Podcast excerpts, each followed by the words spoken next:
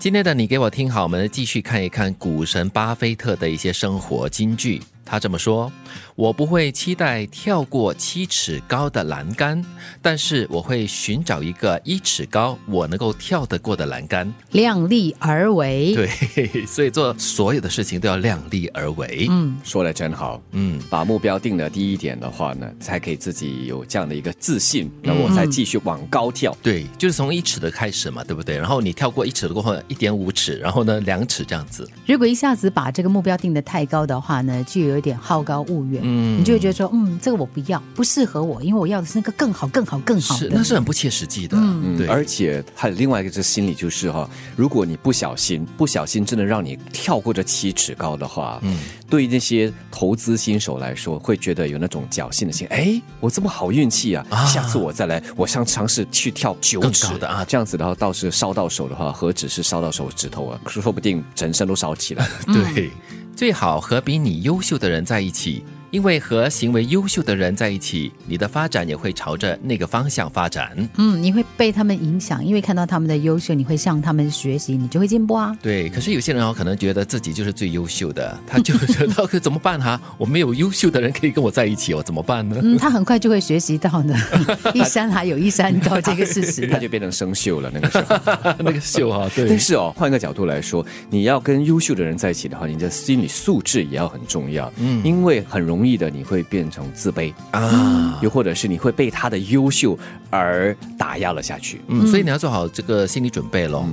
不要把消费剩下的才储蓄，要先储蓄再消费。嗯，哦，这个是非常好的一个做法。哎顺序是对的。因为如果你完全不会理财的话，你先把该收的收起来。对，所以有些人就是很有规划的，嗯就是你一个月的收入薪水大概是多少，存在一边去，不要去碰它。一般上消费给人的快感比较及时，也比较大一点，嗯总比这个储蓄有一点点的累积，那个感觉不对，不到位。是，永远不要用两只脚来测试河的深度。嗯，因为呢，你会一下子往下沉。对，如果你用一只脚的话，诶，试一试水温也好，试一试这个深浅度也好，然后另外一只脚呢还是在岸上的，就比较安全一点点。所以，所以是不是也是说，凡事应循序渐进会比较好？嗯，也包括了，就是你在做任何的东西之前呢，你要先有一个所谓的安全点。嗯比如说你要试水温，你要先确保你自己在岸上的那个情况呢是很稳的，你把脚伸下去，你不会失衡，对你就不会往下掉。这个也是另外一个道理，就是不要把所有的鸡蛋放在一个篮子里面。就是你跌倒的话呢，整个篮子的鸡蛋都会跌破。然后你把它分在几个不同的篮子，然后跌的话呢，可能只是其中一个篮子的鸡蛋破掉。如果你买了不需要的东西，很快就会卖你所需要的东西。哇，这个警示格言呢？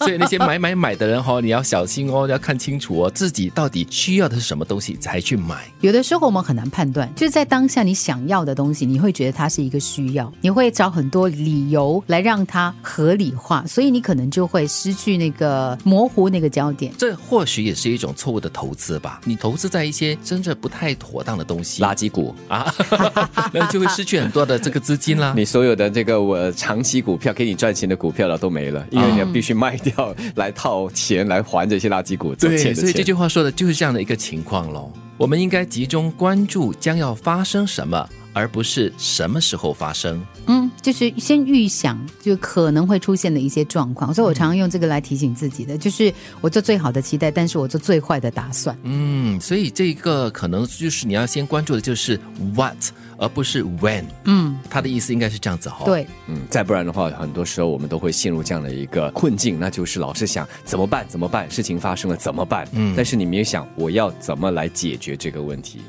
我不会期待跳过七尺高的栏杆，但是我会寻找一个一尺高我能够跳得过的栏杆。最好和比你优秀的人在一起，因为和行为优秀的人在一起，你的发展也会朝着那个方向发展。不要把消费剩下的才储蓄，要先储蓄再消费。永远不要用两只脚测试河的深度。